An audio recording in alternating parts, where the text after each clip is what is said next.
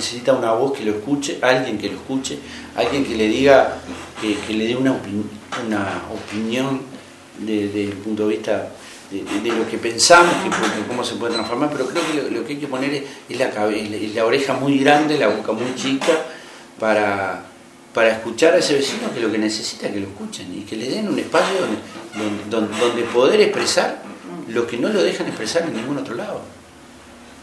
Y, la verdad, cuando, cuando vos te pones en esa, en, esa dinámica, yo creo que la avenida de Washington con nosotros pasa por ahí, porque siempre tuvimos la, facilidad, la facilidad de, de, poderte poner en el lugar del otro.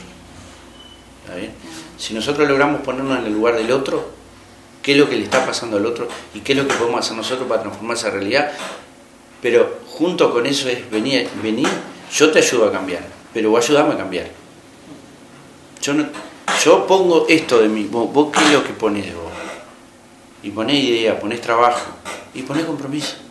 Porque en última instancia lo que, lo, lo que vos haces por el otro te vuelve a vos. ¿me Te vuelvo a vos. Entonces, yo creo que el, ciudadano común necesita una oreja que lo escuche. En la patria hay muchas orejas para escuchar. que no hable tanto, tampoco hablamos tanto, tampoco hablamos tanto, pero escuchar y tratar de hacer.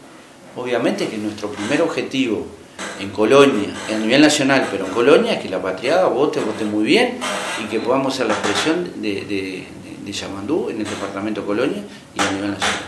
Sin dudas.